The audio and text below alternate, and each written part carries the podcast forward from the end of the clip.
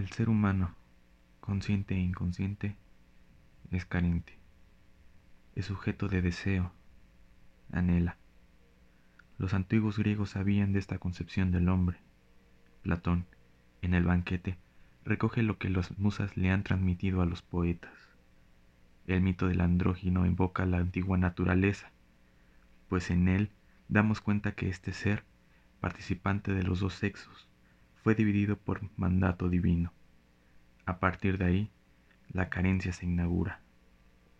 Y lo que desea ahora el ser humano es volver a su antigua naturaleza. Y es, dice Aristófanes, el amor de los unos a los otros innato en los hombres y restaurador de la antigua naturaleza, que intenta ser uno solo de dos y sanar la naturaleza humana. El deseo o anhelo se traspola a la emoción, nos invade el furor cuando vemos al atleta rozar la antigua naturaleza. Y es que los griegos también sostenían que los Juegos Olímpicos acercaban a los hombres con los dioses.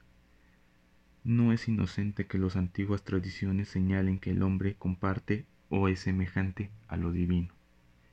Pero habitamos el tiempo de penuria, como ya lo había dicho Hulderlin, y los dioses se han ido. Sin embargo, aún los demandamos, los queremos de vuelta. Y los olímpicos es muestra de que seguimos queriendo restaurar nuestra antigua naturaleza.